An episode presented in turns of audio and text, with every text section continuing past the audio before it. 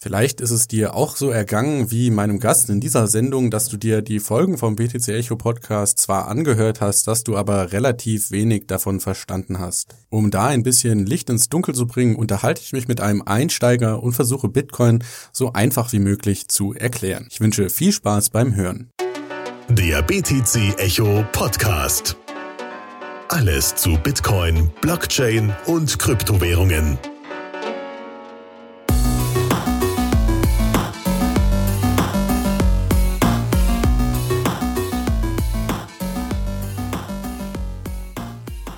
Ja, hallo, herzlich willkommen zum BTC Echo Podcast. Eine weitere Ausgabe, eine einsteigerfreundliche Ausgabe. Neben mir sitzt Bente. Hallo. Hallo, du bist die erste Frau in unserem Podcast und das finde ich super. Finde ich auch super. genau. Ähm, erzähl doch mal kurz, wie wir uns kennengelernt haben. Wir haben uns kennengelernt, weil mein Mitbewohner bei euch Praktikum macht. Und eigentlich habe ich mit äh, Bitcoin und dem Kryptowährungskram überhaupt nichts zu tun.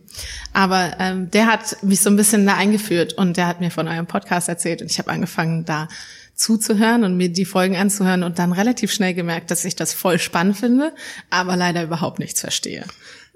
Okay, und äh, als du mir das erzählt hast, habe ich mich erstens super gefreut, dass du den Podcast gehört hast. und ich habe mir auch gleich gedacht, dass das eigentlich ähm, ja, eine super Idee ist, dich dann mal im Gespräch zu haben, damit du praktisch für den Zuhörer stellvertretend die ganzen Fragen stellen kannst, die jetzt für die Leute, die nicht sich alltäglich mit Bitcoin auseinandersetzen oder das schon seit mehreren Jahren machen, halt da mal eine kleine Einführung zu bekommen. Genau, und ähm, du hast dir schon Fragen aufgeschrieben, sehe ich. Äh, achso, erzähl noch kurz zu deinem Background so ein bisschen, was du äh, machst gerade. Genau, also ich bin Studentin, ich studiere Volkswirtschaftslehre, also der Währungshintergrund ist mir eigentlich nicht ganz neu, deswegen hoffe ich, dass ich auch nicht zu viele dumme Fragen stelle, nicht, dass es nachher peinlich wird für mich. Es gibt keine Aber, dummen Fragen. nur dumme Antworten. Nein, also ich kenne mich so ein bisschen aus mit dem VWL-Hintergrund, aber mit ähm, Kryptowährung habe ich mich noch gar nicht beschäftigt. Mhm. Und also so ist quasi so ist quasi mein Hintergrund, dass ich nicht so richtig Ahnung habe aber so ein bisschen, glaube ich, äh, verstehe, worum es geht. Ja. Deswegen finde ich es auch so interessant. Ja, super. Genau. Was ist denn die brennendste Frage, die dir unter den Nägeln äh, brennt? Also am interessantesten und ich glaube, meine allererste Frage war, Bitcoin finde ich, also Bitcoin ist so das, was für mich als erstes so ins Gesicht springt. Das kennt man irgendwie, das hat man schon mal gehört. Und meine allererste Frage war, ähm, warum braucht man das und ist das wirklich so effizient und ist das so hilfreich? Ich, ich habe den ersten Podcast gehört, in dem es die erste Folge, in dem es um Geld ging, fand es mega spannend. Vieles von dem wusste ich schon, weil es halt mein Hintergrund ist. Aber so richtig wurde mir nicht klar, ob diese Dinge, die, diese Fragen, die ich mich stelle als Volkswirtin, ob die alle beantwortbar sind. Mhm. Also so, wie eigentlich das System darunter leidet, was, ob mit Bitcoin jetzt, mit Kryptowährung das ganze System zusammenbricht. Wollt ihr das ganze System ändern oder ist das nur eine Stellschraube, die was, was Cooles bewirken kann? Ja. Also da sitzt ihr natürlich jetzt in meiner Person die, die richtige Person gegenüber, weil äh, ich habe das, glaube ich, auch in der Podcast-Folge schon geäußert, dass ich ja sehr systemkritisch bin. Mhm. Äh, liebe Zuhörer, das ist auch meine Meinung. Das ist jetzt nicht unbedingt die Meinung von BTC Echo. Das Tolle ist natürlich, dass ich mir meine Meinung auch äußern darf. Ähm, ja, also ich würde das so beschreiben. Bitcoin, ganz ab abstrakt gesprochen, ist einfach mal ein Geld. Und ein Geld ist ein universell akzeptiertes Medium zum Tausch. Das heißt, der Bäcker verkauft seine Brötchen für Geld und mit dem Geld kauft er sich dann Mehl vom Müller zum Beispiel. Und das macht er und so passiert, ähm, so ist die ganze Volkswirtschaft aufgebaut und der Vorteil ist, der Bäcker, der sich aufs Brötchenbacken spezialisiert hat, muss jetzt nicht zum Müller gehen und sagen, ich, hier, ich habe schöne Brötchen gebacken, ich würde die gern gegen Mehl tauschen, das wäre eine direkte Tauschwirtschaft, sondern er, das läuft halt alles über das Geld. Und die, das Novum bei Bitcoin ist jetzt halt, dass es ein rein digitales Geld ist, das auf dem Internet aufbaut. Und ja, ich würde oder ich denke in unserer Gesellschaft heute, die ja sehr digital ist und auch global, braucht es eigentlich so ein digitales Geld, damit wir auch größere Zahlungen jetzt zum Beispiel nach Australien schicken können und das keinen Monat braucht und da muss dann kein Schiff darüber fahren mit einem äh, Haufen Gold im Gepäck, um das da abzuladen. Voll. Das kann ich voll, das, das finde ich voll logisch und ich finde den Gedanken auch total sinnvoll zu sagen, wir brauchen irgendwie in der globalisierten Welt auch ein globales Zahlungsmittel, das irgendwie unkompliziert ist. Was mich so ein bisschen zum Stutzen gebracht hat und quasi meine erste große Frage ist, ist, dass ich nicht verstehe, wie diese ganzen ähm, Markt, ähm, Schwankungen zustande kommen, die irgendwie im, im Kryptowährungsmarkt so passieren. Ich verstehe irgendwie, dass, ich, wenn ich das richtig verstanden habe, ist es so, dass man nur so meinten, also nur so eine gewisse Anzahl von Bitcoins hat und dann irgendwann gibt es einfach keine laufende Inflation mehr. Finde ich auch einen interessanten ökonomischen Aspekt. Aber ich frage mich quasi, wenn wir wenn wir eine limitierte Anzahl an Bitcoins haben, wird diese Währung dann irgendwie uninteressanter oder ich habe das Gefühl, Bitcoin basiert so ein bisschen auf, wir spekulieren hier ein bisschen rum, mhm. aber hat es wirklich das Potenzial, dass alle damit handeln? Mhm. Also du hast gerade Schwankungen angesprochen, damit meinst du wahrscheinlich die Kursschwankungen, genau. dass der Preis äh, vor einem Jahr, glaube ich, bei 20.000 war, also je nachdem, wann jetzt die Folge hört. Er war mal bei 20.000 und ist dann runtergecrashed auf 3000, was äh, enorme, enorme Schwankungen ist, glaube ich 80 Prozent oder so. Und das ist natürlich, wenn man sich vorstellt, hey, ich habe mein Vermögen in Bitcoin und ich verliere mal über ein Jahr hinweg 80 Prozent meines Wohlstandes, das ist, ähm, das macht einem schon Angst. Mein erster Punkt, den ich dazu anbringen würde, ist, aktuell wird Bitcoin ja nicht als Geld benutzt, sondern aktuell ist halt wirklich Bitcoin ein Spekulationsobjekt. Wir haben Leute im Markt, die halt diese Vision haben, wir könnten das eines Tages als Geld benutzen. Und damit meine ich, dass ich halt in jeden Laden reingehen kann und da Bitcoin auf den Tisch lege, in Anführungszeichen, und eine Ware bekomme.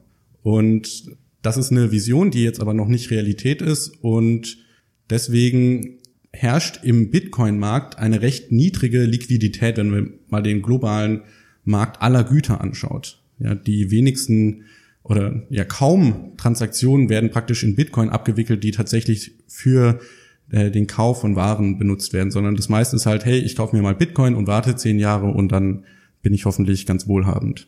Aber ist dann die Idee, dass wenn das Geld einmal ein richtiges Geld ist, mit dem ich beim Bäcker einkaufen kann und überall anders auch, ist dann die Idee, dass es quasi kaum Schwankungen gibt, dass die Schwankungen direkt ans reale Wirtschaftswachstum gekoppelt sind? Also ich würde sagen, die Schwankungen, wenn wir ganz viel Liquidität haben, und damit meine ich, jeder benutzt das alltäglich, keine Ahnung, jeder macht täglich fünf Bitcoin-Transaktionen, äh, kauft sich morgens den Kaffee, kauft die Fahrkarte für die, für die Bahn und so weiter, dann haben wir sehr viele Referenzpunkte für das Preisniveau von einem Bitcoin. Und deswegen glaube ich, dass mit steigender Liquidität auch die Volatilität sinkt. Also dass der Kurs nicht mehr so stark schwankt. Ähm, genau. Die zweite Frage, die du gerade noch angesprochen hattest, war, wenn wir jetzt immer weniger Bitcoin ins System kommen, ist es dann überhaupt ein attraktives Geld? Und da würde ich sagen, ja, es ist ein super attraktives Geld, weil das Angebot an Bitcoin ist sozusagen fix, aber die Nachfrage ist potenziell unendlich, weil du immer neue Menschen hast, die an der Wirtschaft teilnehmen, die ihre Güter und Dienstleistungen für Bitcoin veräußern und andere Leute wollen das halt kaufen. Und deswegen tendenziell, Angebot ist fix, äh, Nachfrage ist steigend, steigt die Kaufkraft von einem Bitcoin. Und das heißt dann zum Beispiel, also der ökonomische Terminus dafür ist ja Deflation. Äh, das heißt, dass meine Kaufkraft über die Zeit steigt und ich profitiere, wenn ich spare. Wenn ich jetzt zum Beispiel in meinen Zwanzigern arbeite und mir dann ein Bitcoin auf die Seite lege, dann kann ich davon eventuell äh, den Rest meines Lebens leben. Und das finde ich, finde ich schon erstrebenswert, weil halt die, ja, die, das Sparen wird incentiviert, sagt man ja so schön. Da gibt es dann einen Anreiz dafür, wenn ich praktisch meine, auf Englisch heißt das äh, Delay of Gratification, also wenn ich jetzt ähm, meinen Konsum schmäler in, im Hier und Jetzt für einen zukünftigen potenziellen äh, Gewinn, dann profitiere ich davon. Da gibt's ja auch diesen ähm, Marshmallow-Test mit Kindern, die dann äh, wo dann ein Marshmallow vor sie hingesetzt wird und gesagt wird, hey, wenn du jetzt zehn Minuten wartest und den Marshmallow nicht isst, dann kriegst du noch einen zweiten dazu. Und ähnlich ist es bei Bitcoin auch mit dem Konsum. Ich kann mir heute ein Handy kaufen für, was weiß ich, einen halben Bitcoin. Okay, dann wäre es vielleicht ein teures Handy, aber nur fürs Beispiel jetzt. Oder ich warte vielleicht fünf Jahre und kann mir dann von dem halben Bitcoin 500 Handys kaufen. Und ja. Ist ja auch so ein bisschen gerade das Problem, dass gerade mit Bitcoins irgendwie niemand handeln will, wenn man denkt, dass, dass in zehn Jahren ist es so unglaublich viel wert. Damit gehe ich doch jetzt nicht in den Laden und kaufe ein Brötchen. Ja, das stimmt. Dafür braucht, braucht es aber beim Verkäufer halt auch die Mentalität, dass, dass er halt auf diesen langfristigen ähm, Kursgewinn spekuliert und indem er auch seine Bitcoin bei sich hält, schmälert er ja auch wieder das Angebot am Markt. Und das ist dann nicht im Umlauf und so weiter. Also, genau. Beantwortet das die Frage so? Ja. Okay. Ich glaube schon. Ich habe, glaube ich, noch eine Frage zum Grundsätzlichen. Also ich, wenn ich das richtig verstehe, gibt es relativ oder viel mehr anders. Ich frage anders. Ich frage mich, wenn ich jetzt in diesen Kryptowährungskram äh, rein möchte, ja, dann denke ich mir, mein erster Gedanke ist, dann müsste ich anfangen zu meinen. Mhm. Ähm, gleichzeitig in einem von eurer Folge hat mal jemand gesagt, er macht das überhaupt nicht. Ich glaube, viele Leute haben das nie gemacht. Ich auch ähm, nicht. Ja. Du auch nicht, okay. Wie, wie funktioniert, wie würde das denn funktionieren? Mhm. Also könnte ich mit meinem Laptop zu Hause anfangen zu meinen? Du könntest, ja. Du würdest wahrscheinlich keinen Erfolg haben damit, weil dein Laptop einfach von der Rechenleistung mittlerweile nicht mehr gut genug ist für das Netzwerk. In den frühen Tagen von Bitcoin hättest du durchaus mit einem Laptop Blöcke finden können, auch als Solo-Miner und äh, dann damals gab es 50 Bitcoin pro Block, hättest du die einstreichen können. Äh, heute ist halt so viel Rechenkraft an Bitcoin dran, dass ein Laptop macht da macht den, den Kohl auch nicht fett. Aber Aber wer meintet denn dann gerade? Ähm, das sind Serverfarmen, die vor allem in China stehen, die halt ähm, kannst dir vorstellen, wie so ein Facebook-Serverfarm, vielleicht hast du da schon mal Bilder gesehen, also Schränke voll mit Computern, die praktisch rechnen.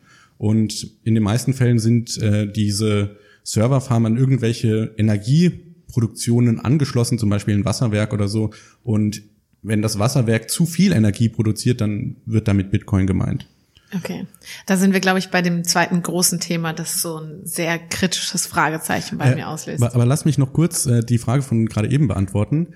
Du musst nicht meinen, um an Bitcoin zu kommen. Und vielleicht hilft es dich da, das mit Gold als analog vorzustellen. Ja, wenn wir jetzt Gold als Geld benutzen, was ja im späten 19. Jahrhundert der Fall war, also der Goldstandard, dann ist ja auch nicht jeder in der, im Bergwerk und hackt da seinen Klumpen Gold aus der, aus dem Gestein, sondern es gibt halt manche Leute, die Miner, also die Kumpels, die dann im Bergwerk stehen und schürfen und die fördern das Gold und verkaufen das Gold für Güter.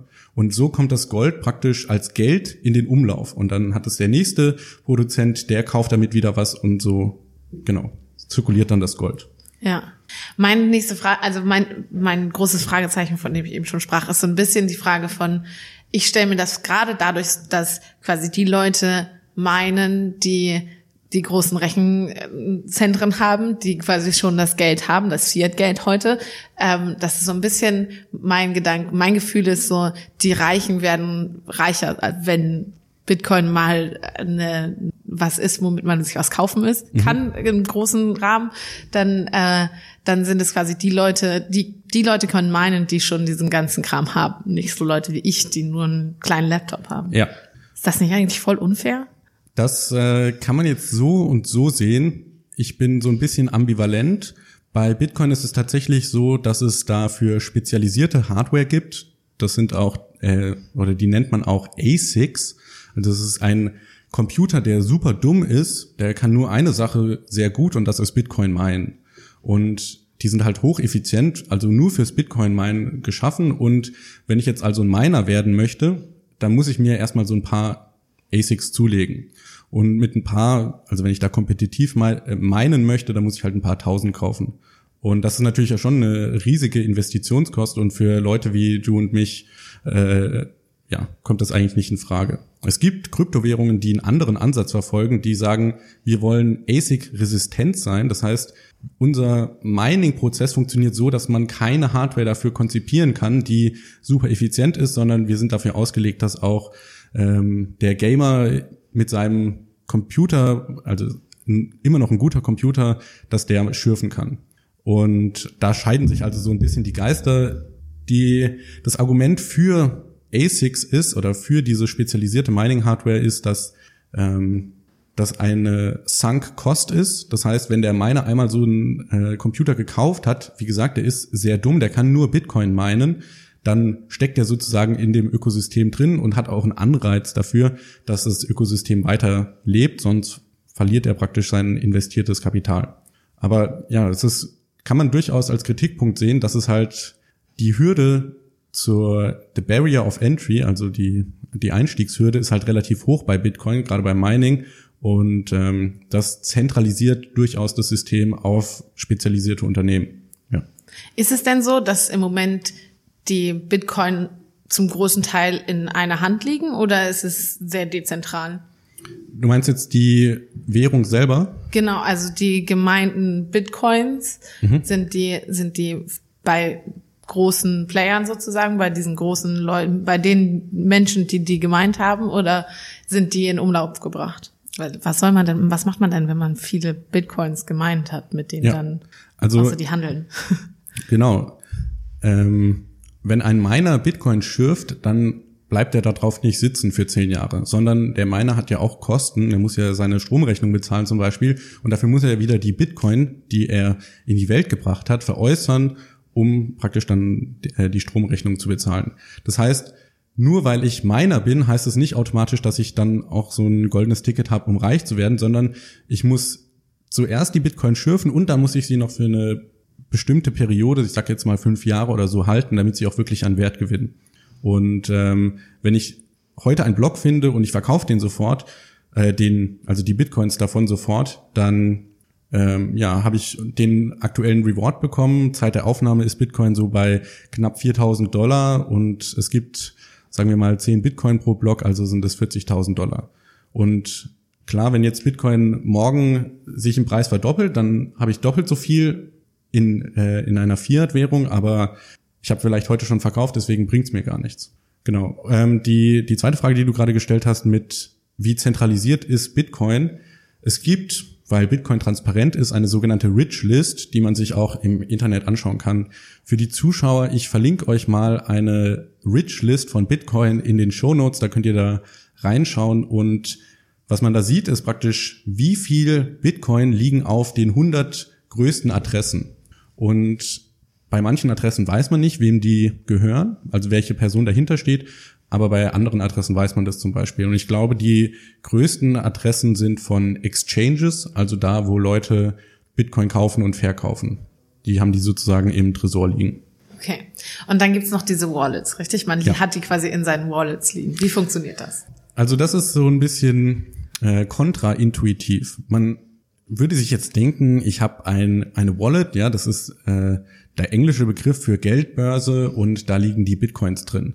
Das stimmt nicht ganz. Da liegen keine Bitcoins drin, sondern die Bitcoin liegen auf der Blockchain, die ein globales Netzwerk oder ein, eine globale Historie sozusagen an allen Transaktionen ist. Was in der Wallet liegt, sind die Private Keys. Ein Private Key ist ein, eine Zahl letztendlich mit eine große Zahl, ähm, mit der ich eine Signatur generieren kann.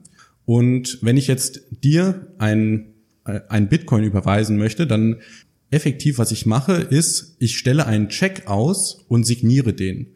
Und alle anderen Leute im Netzwerk können feststellen, ob meine Signatur gültig ist oder nicht gültig ist.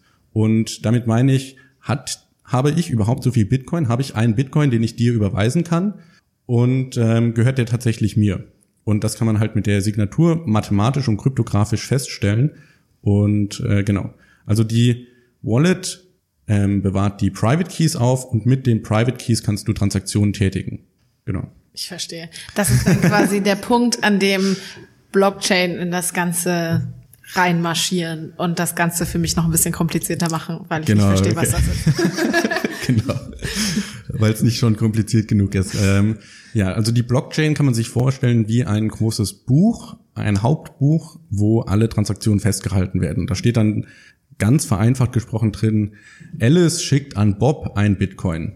Bob schickt an Carol einen halben Bitcoin und einen halben Bitcoin schickt er sich selber wieder zurück. Und das sind halt alle Transaktionen, die jemals passiert sind, stehen in diesem Buch drin. Und genau, dann kann man praktisch als Außenstehender hingehen und man kann sich das Buch runterladen, so wie ich mir auch ähm, MP3s äh, aus dem Internet runterladen kann. Und ich kann dann überprüfen, stimmt hier wirklich alles? Hat jede Transaktion wirklich vorher das Geld äh, erhalten, was sie selber gerade ausgeben? Und wie gesagt, also da haben wir uns ja gerade eben schon drüber unterhalten, beim Mining kommen die Coins zum ersten Mal ins System. Und wenn jetzt ein Miner einen Block findet, dann überschreibt er sich selber die Coins als ähm, Belohnung für den äh, für den das Finden des Blockes.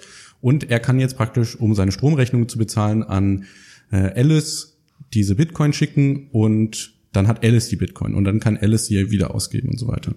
Ich verstehe total die, die wie cool das ist, dass es so transparent ist und was das für Riesenvorteile hat. Aber die, das müssen doch unfassbar riesige Datenmengen sein.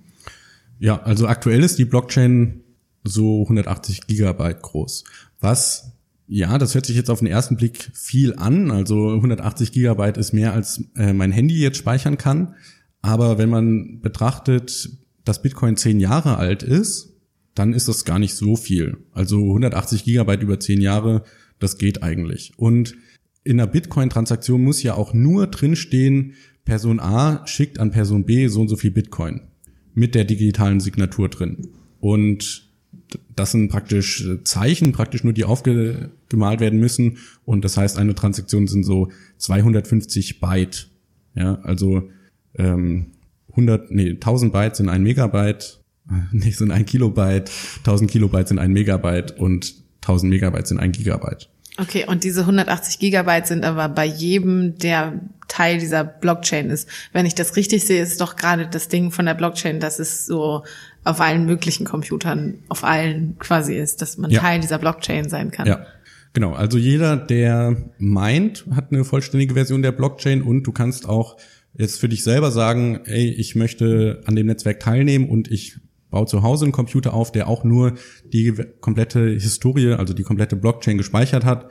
Und ähm, genau, also und ja, 180 Gigabyte, um das mal so ein bisschen zu relativieren. Ich habe diesen äh, Black Friday zugeschlagen und habe mir eine Festplatte für 4 Terabyte gekauft und die hat 100 Euro gekostet. Also es geht. Der Speicherplatz wird schon relativ günstig, finde ich. Deswegen ähm, ist es jetzt nicht so bedenklich. Also ich glaube, da gibt's andere Engpässe, die der Speicherplatz, also keine Ahnung, vielleicht kannst du dich erinnern, als wir klein waren, da hatte man, mein erster MP3-Player hatte 128 Megabyte, da konnte ich 12 Liter drauf speichern und äh, heute muss ich mir über Speicherplatz gar keinen Gedanken mehr machen.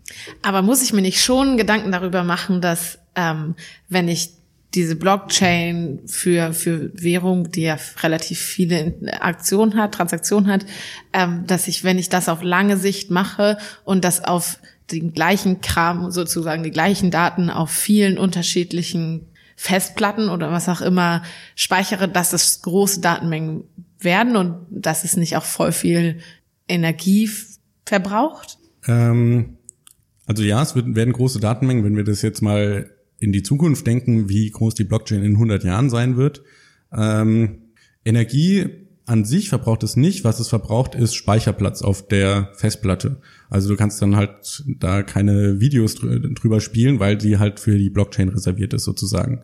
Es gibt aber auch Technologien, mit denen man die Blockchain schlanken kann. Das heißt, wir schneiden, äh, ja, genau, wir, wir machen teilweise Sachen weg, die wir nicht mehr brauchen von der Blockchain und so kann man die runterschlanken. Und es gibt auch neue Protokolle, die entwickelt werden, also die nicht Bitcoin sind, sondern äh, anders heißen und die super schlank sind. Also es gibt zum Beispiel eins heißt Mimble Wimble und wenn man die Blockchain, die Bitcoin-Blockchain auf Mimble Wimble Basis äh, hätte, dann wären das, glaube ich, unter 10 Gigabyte.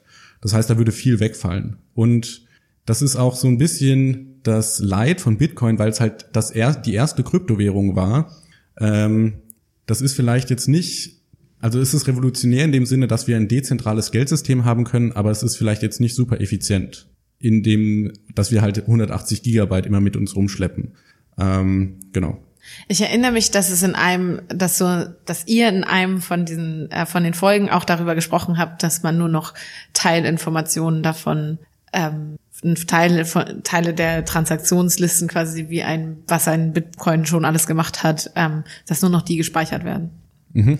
Aber ich meine, Bitcoin, äh, äh, Blockchain konnte man, kann man ja für ganz viele unterschiedliche Sachen verwenden. Kannst du mir ein paar Beispiele nennen, was es da noch so gibt?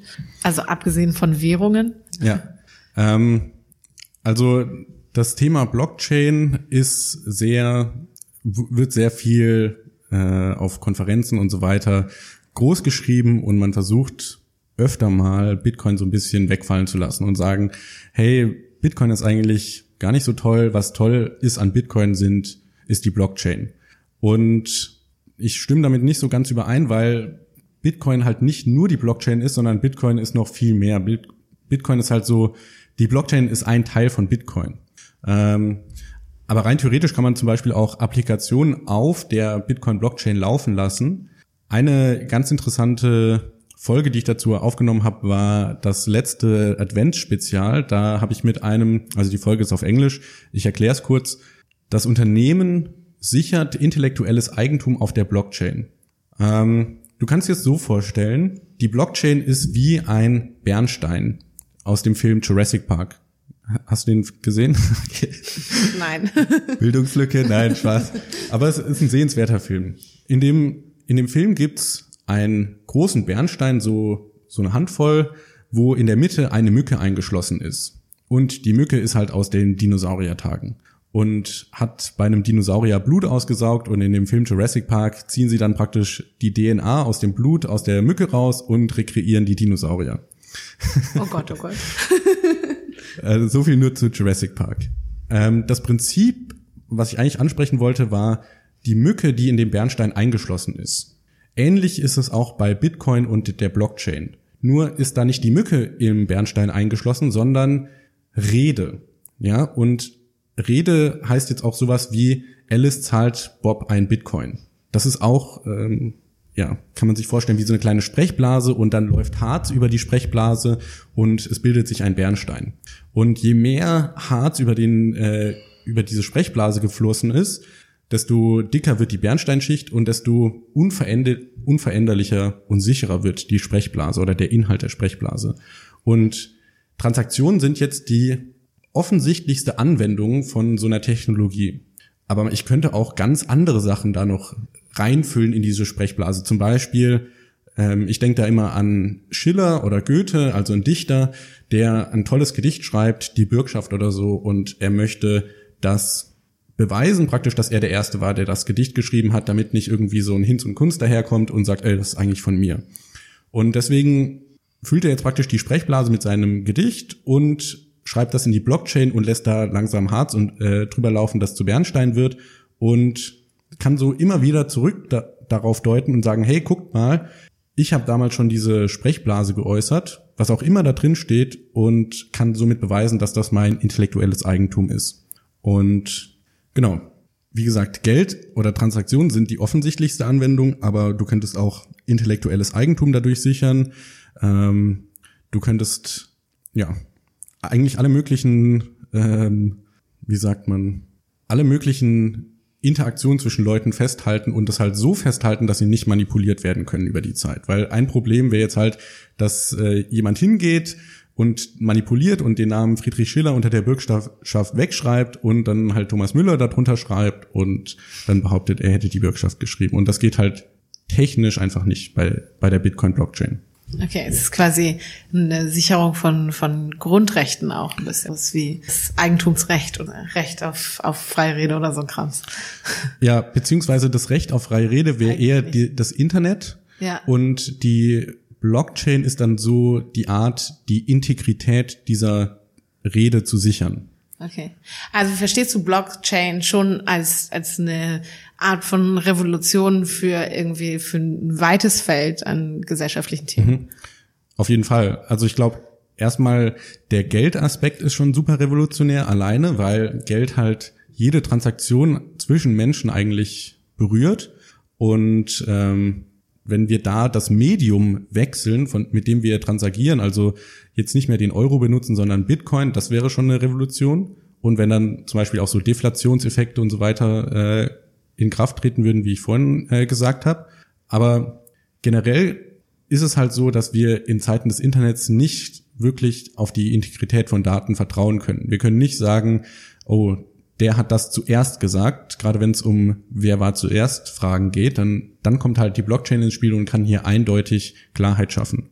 Und ja, ich denke, das mit dem Geld wird als erstes kommen und die weiteren Anwendungen werden auch kommen und vielleicht kann man sich das auch gar nicht vorstellen, wie weitgehend Geld unsere Gesellschaft verändern könnte. Man kann sich ja dann zum Beispiel vorstellen, wir haben Maschinen, die sich gegenseitig bezahlen. Da gibt es zum Beispiel das Beispiel, das Auto fährt auf den Parkplatz und ich muss jetzt nicht mehr zur Parkuhr gehen, sondern das Auto verständigt sich mit dem Parkplatz und überweist dem jede Sekunde Geld, solange bis es, also solange es draufsteht und wenn ich wegfahre, dann hört es auf. Und äh, so kann man halt relativ viel automatisieren. Ein Begriff gibt's noch, den mich, der mich verwirrt hat. Und zwar habe ich von Digitalgeld gelesen. Und ich wüsste gerne, was da der Unterschied ist. Was ist der Unterschied zwischen Digitalgeld und Kryptowährung? Ähm, also eigentlich, ich meine, ich habe auch ein Online-Banking-Konto. Das sind ja auch digitale Euro. Das heißt, der Euro und das ist auch durch Kryptographie gesichert, ja. Also nicht jeder kann das Geld auf meinem Konto ausgeben. Da, der Unterschied zwischen einer Kryptowährung und einer digitalen Währung, wie ich jetzt das herkömmlich definieren würde, ist, dass die Kryptowährung halt keine zentrale Instanz dahinter hat, die sagen kann, wir machen jetzt mal so oder so, sondern das ist vorher im Computercode festgeschrieben und der Computercode führt sich einfach nur aus oder wird von allen im Netzwerk ausgeführt. Und beim Euro zum Beispiel, wie gesagt, der ist auch digital und durch Kryptographie gesichert, aber letztendlich hat man halt die Zentralbank dahinter, die EZB, die sagt, wir schütten jetzt nochmal eine Milliarde Euro aus oder wir ähm, verbrennen eine Milliarde Euro. Das geht halt bei Kryptowährungen so nicht. Hat denn niemand die Macht bei Kryptowährungen, also wenn du eine Kryptowährung sehr viel, einen großen Teil davon besitzt, wie ein Staat haben könnte in irgendeinem Szenario, ähm, ist es im, im Bitcoin-Kryptowährung äh, nicht möglich, da eine, eine Macht zu haben, um diese Währung zu manipulieren? Nee. Also das ist halt das, das genial. War eine einfache Antwort. genau, die kurze Antwort ist nee. Und die, das Geniale daran, daran ist halt, bei Bitcoin wird jede Transaktion kryptografisch überprüft. Das heißt, also Kryptographie ist ein Teil der Mathematik und du gibst dann halt dem Computer eine Formel, der rechnet das aus und sagt dir am Ende, stimmt, ist gültig oder stimmt nicht, ist ungültig. Und wenn es gültig ist, nehme ich es an, wenn es ungültig ist, dann nehme ich es nicht an. Und genau, du jede Transaktion hangelt sich praktisch so an die vorigen Transaktionen dran, bis zu dem Ursprung halt, wo die Bitcoin gemeint wurden. Und du kannst alles kryptografisch überprüfen, dass da nichts Neues dazugekommen ist zum Beispiel und äh, jemand das ausgegeben hat, dem es gar nicht gehört oder so. Ähm, genau, das kann man halt durch Kryptographie überprüfen. Okay, das, das System verstehe ich, dass wir jetzt quasi eine Währung haben, in der eine Zentralbank selbst entscheiden kann, relativ wahllos oder nach politischem Ermessen mehr Geld ins System bringen kann oder weniger. Das verstehe ich. Was ich noch nicht verstanden habe, was glaube ich noch mal ein ziemliches Buch aufmacht, ähm, ist der der Zusammenhang zwischen ähm, den unterschiedlichen Währungsarten und Banken. Also ich für mein, für meinen Empfinden würde sagen, das große Problem unserer Fiat-Währung ist nicht die Zentralbank, das ist meine persönliche Meinung, sondern vielmehr die äh, Komplexität unserer unserer Bankenstrukturen, die Deregulierung meiner Meinung nach. Aber da wüsste ich gerne, was da eigentlich so der fundamentale Fred, unsere, euer, euer Praktikant, mein Mitarbeiter, äh, mein, mein Mitbewohner, wir haben da schon sehr viel versucht drüber zu diskutieren, sind daran gescheitert, dass es für uns beide irgendwie zu komplex wurde. Ähm, aber das ist so ein Thema, das ich nochmal voll spannend finde. Die Frage, wie funktionieren Banken eigentlich in, in einem Kryptosystem? Mhm. Also ähm, eine Bank, Banken im Kryptomarkt existieren auch heute. Das sind Exchanges, die tragen halt nur einen anderen Namen. Aber letztendlich ist es eine dritte Partei, die dein Vermögen aufbewahrt. Und ähm, nichts anderes ist eine Bank. Ja, eine Bank ist ein Lagerhaus für Geld. Und das Problem, was ich so ein bisschen bei dem aktuellen Finanzsystem sehe, ist, dass die Banken mehr Geld herausgeben, als sie tatsächlich besitzen. Das nennt sich äh, im Englischen Fractional Reserve, also fraktionale Reserve. Ich glaube, das deutsche Wort dafür ist Giralgeld. Und ähm, heißt letztendlich, ich bringe ein Kilo Gold zur Bank und kriege dafür ein Zertifikat für ein ähm, Kilo Gold. Dieses Zertifikat kann ich dann tauschen gegen Brötchen oder so. Und der äh, Bäcker kann dann wieder mit dem Zertifikat zur Bank gehen und holt den Klumpen Gold ab. Was die Bank in einem äh, fraktionalen Reservesystem macht, ist, dass sie halt Sie bekommt den, das Kilo Gold, stellt mir ein Zertifikat aus und dem nächsten stellt sie das gleiche Zertifikat für, den gleich, für das gleiche Kilo Gold aus. Das heißt, wir haben nicht mehr 100% Deckung, sondern in dem Fall nur noch 50%, glaube ich. Und aktuell müssen Banken, glaube ich, eine Sicherheitseinlage von einem Prozent haben. Das heißt, nur ein Prozent der, des Geldes, das im Umlauf ist, liegt tatsächlich auch im Tresor. Und wenn jetzt halt zwei Leute mit dem gleichen Zertifikat zur Bank und ein Zertifikat ist nichts anderes als ein Geldschein ähm, zur Bank gehen und sagen, hey, gib mir mal das Gold dafür. Also wir haben keinen Goldstandard mehr, deswegen das geht schon mal äh, gar nicht. Aber ähm, rein theoretisch angenommen, wir hätten einen Goldstandard, dann würde die Bank dem ersten das äh, Gold auszahlen und der zweite guckt in die Röhre. Und das sieht man halt bei ähm, Bankruns. Das Problem, in den 1930er Jahren oder 1929 war das ja ganz prominent in den USA, dass auf einmal Unsicherheit im Markt geherrscht hat und die Leute sind zur Bank gerannt und wollten all ihr Gold haben. Und dann musste die Bank halt zumachen und sagen, ja, wir haben kein Gold mehr, wir können euch nichts mehr geben. Und ähm, letztendlich, was dann in den USA passiert ist, ähm, der Roosevelt, also ähm, FDR, hat gesagt, normale Bürger dürfen gar kein Gold mehr besitzen und man ist unpatriotisch und kriminell, wenn man Gold besitzt. Äh, aber das ist nochmal ein anderes Thema. Genau. Und im Krypto-Universum ist es so, dass die Banken zu 100% gedeckt sind, in der Regel. Ja, also hier gibt's, sollte man meinen, kein fraktionales ähm, Bankensystem oder fraktionale Reservebanksystem und ähm, es wird wirklich nur von einer anderen Partei aufbewahrt. Leider Gottes hat sich das aber auch in der Vergangenheit herausgestellt, dass das nicht immer so der Fall war. 2013 gab es einen Fall, der ganz prominent ist bei Bitcoin, dass damals die einzige Börse eigentlich, bei der man Bitcoin handeln konnte, ist pleite gegangen, weil sie eben nicht so viel Bitcoin im Tresor hatten, wie sie ähm, ja an Kunden ausgestellt hatten. Letztendlich was da die Geschichte war, die wurden gehackt und jemand hat praktisch einen Tunnel in deren Tresor äh, gegraben, metaphorisch gesprochen, das Gold da rausgesaugt und irgendwann haben die das halt selber gemerkt und dann gesagt, so Leute, wir sind jetzt pleite. Ähm, und da haben sehr viele Leute ihr Bitcoin, ihre Bitcoin verloren. Und genau, also Banken gibt's bei Bitcoin. Eine Bank ist ein Lagerhaus für Gold oder für Bitcoin in dem Fall, wo eine dritte Partei ähm, deinen Wohlstand verwaltet. Okay, und wenn ich jetzt bei einer Bitcoin-Bank äh, mein Geld anlegen möchte, funktioniert es, dass ich sage, ich mache jetzt einen Vertrag und sage, ich lege jetzt zehn Bitcoin an und das mache ich für zehn Jahre und in zehn Jahren kriege ich dann 100, nee, elf Bitcoin. ähm, damit gibt die Bank mir ja quasi die Sicherheit, ich krieg in, einem, in zehn Jahren einen Bitcoin mehr, als ich jetzt habe. Das ist ja faktisch dann betrachtet eigentlich ein Bitcoin, den die Bank noch nicht hat.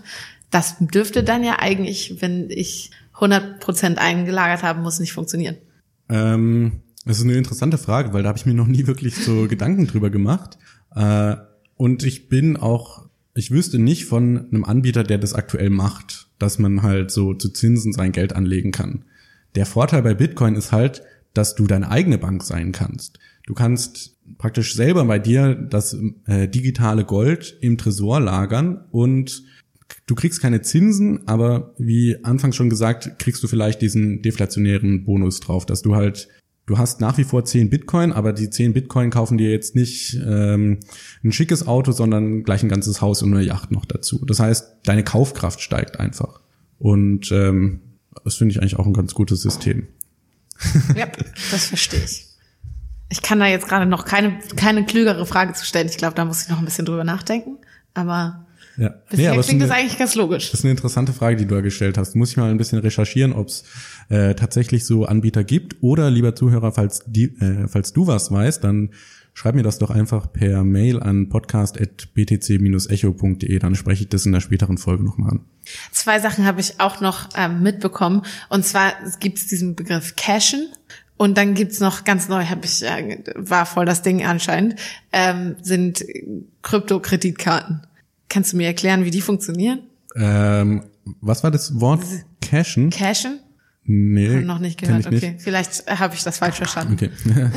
also auscashen gibt's, dass du halt sagst, ich verkaufe jetzt mein Bitcoin für Fiat. Das Okay, würde das- ich als auscashen bezeichnen. Okay. Jetzt, ich habe nur, ich erinnere mich daran, dass ich das in einer Folge mal gehört habe und dachte, was genau soll Oder das meinst jetzt du heißen? hashen? Das habe ich auch, das steht hier auch noch auf meinem Zettel. Aber das ist noch was anderes. Was ist das eigentlich? Das hat mit Mining zu tun. Aber äh, lass mich dir erst die Frage mit den Kryptokreditkarten beantworten. Ähm, jetzt ist es ja so, dass wir in einer Welt leben mit Fiat-Währungen und beim Edeka kann ich nicht mit Bitcoin bezahlen. Und ich möchte mir vielleicht trotzdem ähm, mein ja, mein Einkauf ähm, finanzieren und vielleicht bin ich so einer von der Hardcore-Sorte, die sagt, ich habe nur Bitcoin. Da gibt's ein Businessmodell praktisch für einen Drittanbieter, der sagen kann, hey, mach doch bei mir ein Bankkonto und du hast bei mir praktisch die Bitcoin liegen und sobald du im Laden die, den Einkauf zahlen möchtest, konvertiere ich zu, des, zu dem aktuellen Tauschverhältnis den entsprechenden Betrag Bitcoin in Fiat-Währungen um. Das heißt, die Zahlung würde jetzt nicht äh, Alex an Edeka laufen, sondern Alex über Zahlungsanbieter an Edeka. Und der Wechsel findet praktisch beim Zahlungsanbieter statt. Das ist letztendlich, was eine, ähm, was die Kryptokreditkarten machen. Das heißt, du kannst Bitcoin haben und du bewegst dich im Krypto-Universum und du kannst aber auch überall mit Krypto bezahlen, in Anführungsstrichen, wo Euro oder Dollar akzeptiert werden. Okay. Das ist quasi eine von den Ideen, um das ein bisschen mehr zu liquidieren. Also, dass mehr Leute das auch benutzen. Genau, also das erhöht halt massiv die, ähm, die Nützlichkeit von Bitcoin, weil die erste Frage ist natürlich, ja, was kann ich denn mit Bitcoin kaufen? Kann ich damit ähm, beim Saturn einkaufen? Kann ich damit, wie gesagt, beim Edeka einkaufen? Kann ich, kann ich damit beim Tante Emma Laden einkaufen? Und die Lösung hier ist halt überall da, wo du mit einer äh, Kreditkarte zahlen kannst, kannst du dann auch mit Bitcoin bezahlen. Und der äh, Verkäufer, also äh, Saturn oder Edeka, die kriegen das gar nicht mit. Die kriegen, wie sie äh, das gewohnt sind, ihre Fiat-Währung und das macht halt praktisch ein, ähm, ja, ein Drittanbieter in der Mitte.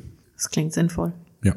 Ist auch, ist auch eine super Sache, weil man halt, ähm, es gibt jetzt zum Beispiel Leute, die ihr Gehalt in Bitcoin verdienen und die müssen dann nicht noch den ähm, mühseligen Schritt gehen, dass die Bitcoin auf eine Börse zu schaffen und die dafür Fiat zu veräußern, sondern die können das praktisch auf ihr Bankkonto laden und dann damit direkt im Laden einkaufen.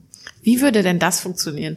Was ist denn, wenn Bitcoin zusammenbricht und es will keiner mehr kaufen? Also wenn ich das richtig sehe, ist das durchaus ein Problem, dass man nicht immer einen Käufer findet. Das kam vor bei euch in den, in den Folgen. Das muss ich gestehen, habe ich noch nicht ganz verstanden. Wie funktioniert das mit Käufer finden und zu einem gewissen Preis anbieten und so? Also, ob ich einen Käufer finde oder nicht, das hängt, würde ich sagen, immer vom Preis ab. Wenn ich jetzt Ist ja sage, meistens so, ne? Ja, genau. Wenn ich jetzt sage, ich verkaufe dir ein Bitcoin für 20.000 Euro, dann würde ich wahrscheinlich Schwierigkeiten haben, damit einen Käufer zu finden. Weil der aktuelle Marktwert liegt halt deutlich unter 20.000 und dann würde jeder sagen, äh, warum kaufe ich die nicht einfach bei der Exchange XY und spare mir die 16.000 Differenz. Ähm, wenn ich jetzt dir einen Bitcoin für 500 Euro anbieten würde, dann wäre es eigentlich ein ziemlicher No-Brainer, weil du sagst, ähm, ja, ich kaufe den für 500 und dann verkaufe ich ihn für 4.500, da habe ich ähm, 4.000 Euro Schnapp gemacht. Und deswegen kommt es halt immer auf, auf den Preis drauf an. Und ja, aber im Prinzip hast du recht. Das, das Geld, die Erfindung Geld basiert ja immer darauf, dass ich auch antizipiere, ich kann mit dem Groschen Gold, mit dem Bitcoin, kann ich in den nächsten Laden gehen und da wieder was ähm, dafür kaufen. Ja, der Müller würde ja nicht die Bitcoin vom Bäcker akzeptieren, wenn er nicht wüsste, er könnte damit den nächsten Lieferanten wieder bezahlen.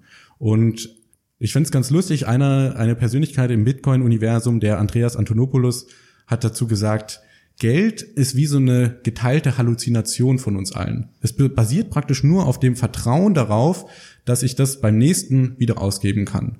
Und ähm, genau, das ist alles, was Geld ist, dass wir halt diese soziale Konvention haben, hey, ich gebe dir dieses Stück Geld und du gibst es dem nächsten und wir können so praktisch miteinander ähm, indirekt tauschen. Aber könnte nicht passieren, dass wir jetzt alle Bitcoin-Blocks oder wie die heißen, ähm, gemeint haben und äh, da gibt's keine irgendwie kein, da passiert nichts Neues mehr. Wir haben Bitcoin funktioniert irgendwie wunderbar und dann kommt irgendwer vorbei und macht den Philcoin oder sowas. Das kam mir auch schon mal vor ähm, und hat, das ist einfach bessere Konditionen. Irgendwas ist cooler und plötzlich rennen alle zum Philcoin. Keiner will mehr Bitcoin haben und dann kann ich damit nichts mehr machen. Ja, das, das kann passieren. Und äh, historisch gesehen ist das auch schon oft passiert. Jetzt nicht mit Bitcoin, sondern mit anderen Währungen halt. Also keiner bezahlt ja heute mehr mit äh, Deutschmark. Naja, aber man kann sie noch wechseln. Also ich könnte okay. noch zur Bank gehen und sagen, ich habe hier noch und, Mark. Und, und im Prinzip wechseln. kannst du immer wechseln, solange du einen Käufer findest. Und ich glaube, selbst Münzen aus dem Römischen Reich finden irgendwo noch einen Abnehmer, weil die vielleicht einen Sammlerwert haben oder so. Und deswegen kommt es halt immer drauf an, kannst du damit oder findest du einen Käufer? Die Sache mit dem Geld ist halt, das ist ein universell akzeptiertes Medium zum Tausch. Das heißt, es profitiert vor allem davon, dass es wirklich alle Leute benutzen. Und wenn du jetzt halt mit deinen römischen Münzen zum Bäcker gehst, dann wirst du halt Schwierigkeiten haben, wirklich einen Bäcker zu finden, der dir dafür ein Brötchen aushändigt. Ähm, aber im Prinzip kann das passieren, ist auch schon oft passiert, dass alle Leute auf einmal eine Währung verlassen und woanders hin, hin ähm, ja, streben, hinpilgern. Und das Interessante ist ja, das kann auch mit dem Euro und Bitcoin passieren, dass auf einmal alle Leute den Glauben in den Euro verlieren und dann zu Bitcoin streben oder zu irgendeiner anderen Kryptowährung oder zum Dollar oder äh, zu, zu Laugenbrötchen, ja, wäre vielleicht auch eine tolle Währung. Nee, wäre es nicht, weil sie nicht haltbar sind, aber aber lecker. genau. Ja, also letztendlich, das braucht dann immer ein bisschen Zeit. Es braucht so eine kritische Masse. Ähm, aber wenn die Masse zur, zum einen Medium strebt oder zum anderen, dann wird der Rest wahrscheinlich folgen, einfach weil es praktischer ist für sie. Ja, das kann ich, das mein Gedanke ist gerade, dass ich, ich mir vorstellen könnte, dass es, ähm, dass das ein krasses Risiko sein kann. Also ich stelle mir Bitcoin vor oder irgendeine Kryptowährung als eine Währung vor, die tatsächlich gehandelt wird. Also in der realen Volkswirtschaft, in, im realen Leben bei allen. Und da finde ich, da stelle ich mir das als ein, als ein krasses Risiko vor, dass ich mir irgendwie vorstelle, also na klar, wir haben es jetzt in Venezuela irgendwie gerade erst gehabt. Hyperinflation, deren Währung ist nichts mehr wert. Und dann hat der ähm, Maduro, der Präsident, sich überlegt, lass mal eine eigene Währung gründen und seine eigene Währung gegründet. Das natürlich passt das, passiert das immer wieder, aber mein Gefühl sagt mir irgendwie, dass es mit Kryptowährung, dadurch, dass es halt überhaupt keine staatliche Regulierung gibt, keine staatliche Sicherheit, ähm, die ja jetzt, also die bei der deutschen Mark irgendwie gesagt hat, so hey, ihr könnt es äh, bis heute immer noch in Euro umtauschen, ist alles kein Problem, wir garantieren euch dann Wechselkurs. Das gibt's ja quasi bei äh, Kryptowährung nicht. Genau. Also beim, das ist aber auch das Tolle, würde ich sagen, bei Kryptowährungen. Man, das funktioniert, ohne dass man halt einen staatlichen Eingriff braucht, der sagt, Leute, ihr müsst so und so machen, sondern es funktioniert, weil die Leute wollen. Ja, Bitcoin handelt bei 4000 Dollar, gerade weil die Leute so viel ausgeben wollen. Und ähm, ja, eigentlich die, die Zusammenbrüche von Währungen sieht man halt immer dann, wenn die Staaten aktiv in die Währungen eingreifen und so wie in Venezuela halt ähm, unglaublich viel Geld drucken, dass die, dass die Druckmaschine heiß läuft, um ja, sich selber vor den Schulden zu retten, um sich selber zu bereichern und so weiter. Stimmt es denn, dass, dass äh, Kryptowährungen überhaupt keiner staatlichen Regulierung unterliegen? Jein. Also auf der technischen Ebene stimmt es. Äh, auf der technischen Ebene ist Bitcoin ja einfach nur ein Computercode, was halt von ganz vielen Leuten auf der ganzen Welt auf dem Computer ausgeführt wird. Auf der realen Ebene, sage ich jetzt mal, also ich bin jetzt hier in Deutschland, unterliegt natürlich Bitcoin einer bestimmten Regulierung.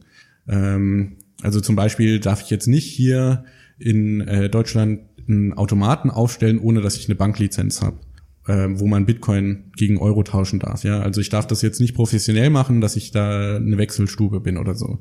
Oder wenn ich äh, Bitcoin heute kaufe und ich verkaufe sie morgen für doppelten Gewinn, dann muss ich da auch Steuern drauf bezahlen. Also hier gibt's natürlich Regulierungen, was jetzt aber halt nur die, den real, die reale Praxis eindämmt, aber nicht die technologische, das te technologische Potenzial. Man kann ja jetzt auch ins Extrem gehen und sagen, wir sind Indien, wir verbieten einfach Kryptowährungen. Wer Kryptowährungen hat, der ist kriminell und der gehört ins Gefängnis.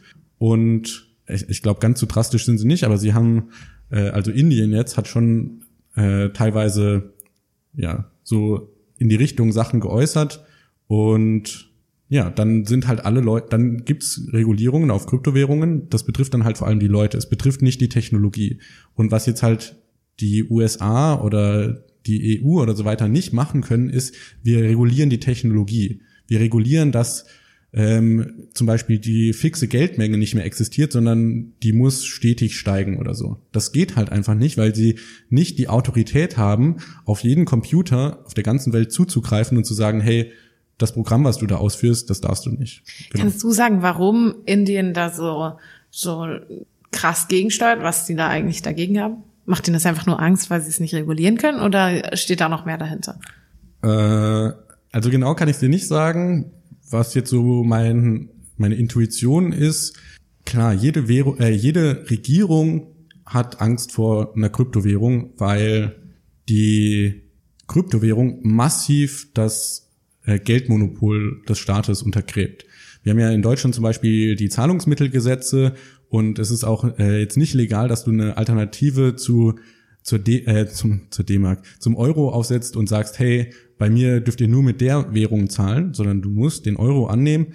Aber und wenn du jetzt zum Beispiel, keine Ahnung, bei dir zu Hause deine Gelddruckmaschine aufstellst und deine eigene Währung druckst, dann wird wahrscheinlich früher oder später auch die Polizei vor der Tür stehen und sagen, und die Maschine konfiszieren. Das Problem bei Bitcoin ist halt, sie können es nicht. Sie können nicht zu jeder Person hingehen, weil die teilweise auch außerhalb des Landes sitzen und äh, sagen, so, wir konfiszieren jetzt hier alles. Und deswegen, technologisch lässt sich es halt nicht unterbinden und das ist eigentlich der revolutionäre Vorteil hier. Okay.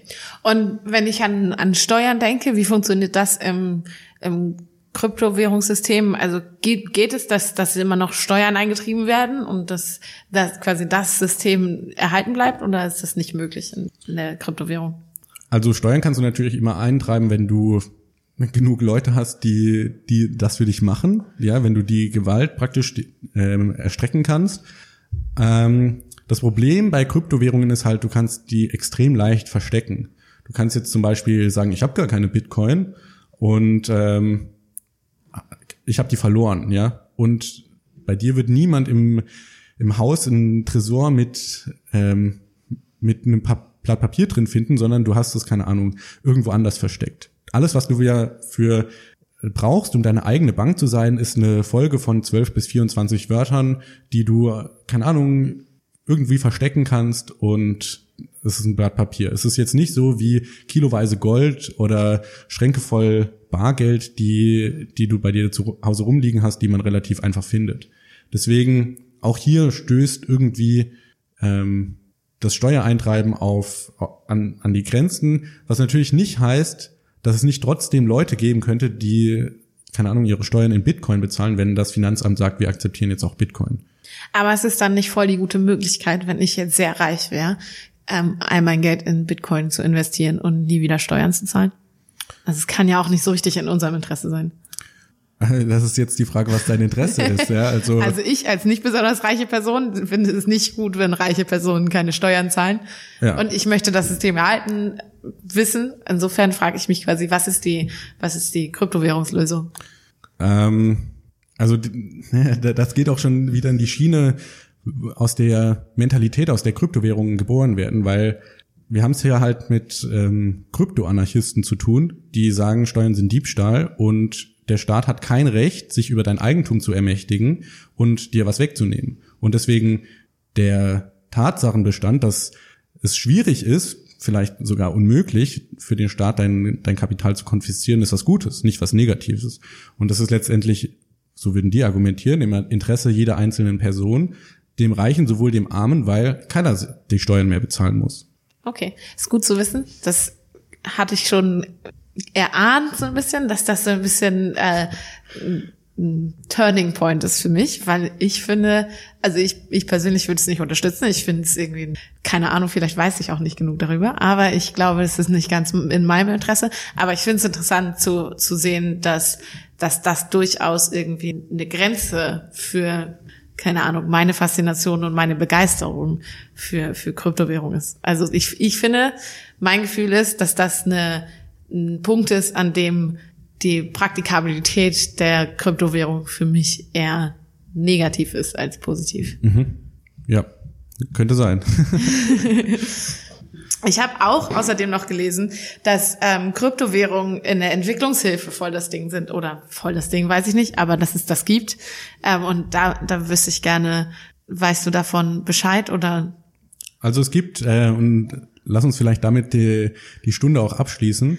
Es gibt den das Motto in Bitcoin Banking the Unbanked. Und ein großes Problem, was da thematisiert wird, ist halt, dass die Entwicklungsländer oft keinen Zugang zum Finanzmarkt haben, weil du für ein um an der Teil, um am Finanzmarkt teilzunehmen, brauchst du ein Bankkonto. Das heißt, du musst zu einer dritten Partei hin, musst dich authentifizieren lassen mit Personalausweis, Papieren und so weiter. Und die Bank muss dir dann sagen, ja, wir wollen dich als Kunden haben. Und das kann halt auch missbraucht werden, dass wir, dass dann gewisse Banken sagen, hey, nee, wir wollen dich nicht als Kunden und dann bist du ausgeschlossen, ja, dann kannst du keine Zahlungen von Übersee empfangen, wenn deine, keine Ahnung, Kind ist Gastarbeiter oder so und möchte der Mutter ähm, Geld zurück ins Heimatland schicken und wenn die Mutter kein Bankkonto hat, dann ist sie aufgeschmissen. Und hier kommt halt die Erlaubnisloses, Erlaubnislosigkeit von Bitcoin ins Spiel, dass halt jeder, der ein internetfähiges Gerät hat, praktisch daran partizipieren kann. Niemand muss einen Stempel aufdrücken und sagen, ja, du darfst, sondern man macht einfach. Und das könnte halt viele Leute, die aktuell keinen Zugang zu Finanzmärkten haben, dazu befähigen, auch internationale Zahlungen zu akzeptieren. Und es gibt dann auch Projekte, wo zum Beispiel Microlending in, in Entwicklungsländern getätigt wird, dass ich halt äh, für 10 Euro einer Familie da äh, das Saatgut finanziere und die können mir das dann später zurückzahlen. Könnte ich denn ein Bitcoin in Euro kaufen und in jeder Währung wieder auscashen, wie war das? Ja. Verkaufen? Ja. In jeder Währung, das würde ja quasi voll viel auch ähm, Transaktionskosten sparen. Also wenn Ja. ich aus im EU-Ausland Geld ähm, bezahlen will, meine, keine, keine Ahnung, Miete für mein Auslandssemester schon mal bezahlen möchte, das kostet ja voll viel Geld. Ja. Das könnte ich quasi machen. Ja. Würdest du sagen, so, das sollte ich mal anfangen, dafür könnte ich Bitcoin voll gut benutzen? Also, ja klar, wenn, wenn du Bitcoin benutzen möchtest, dann für Auslandsüberweisung ist der Vorteil eklatant, weil halt eine Banktransaktion schnell mal 50 Euro kostet irgendwie. Und wenn ich nur 100 Euro verschicken möchte, dann macht es keinen Sinn, dass ich dafür praktisch 50 Euro ähm, Gebühr bezahle. Und liebe Leute, ich habe die Zahlen jetzt frei erfunden, aber es ist auf jeden Fall nicht wenig, was man da an Transaktionsgebühren bezahlt. Und mit Bitcoin sind es irgendwie 8 Cent. Und ähm, da, da, gerade bei Überseezahlungen lohnt sich das jetzt. Wenn ich im Laden stehe und mir einen Kaffee ziehe, dann sind die 8 Cent vielleicht ein bisschen viel sogar.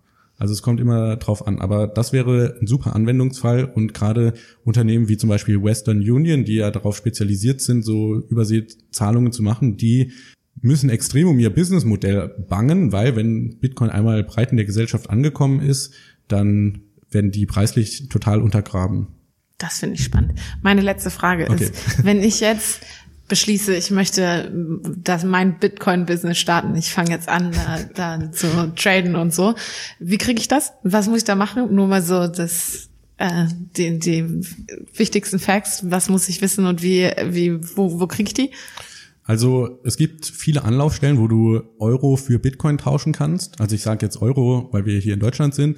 Ähm, wo ich persönlich immer ganz gute Erfahrungen mitgemacht habe, war bitcoin.de. Das ist also eine Börse, die ähm, wo du dich anmelden musst. Klar, du musst dann auch einen äh, Authentifizierungsprozess durchlaufen, wo du deinen Personalausweis abfotografieren musst und musst ein Selfie von dir machen und es an die schicken, damit sie auch wissen, mit wem sie es zu tun haben.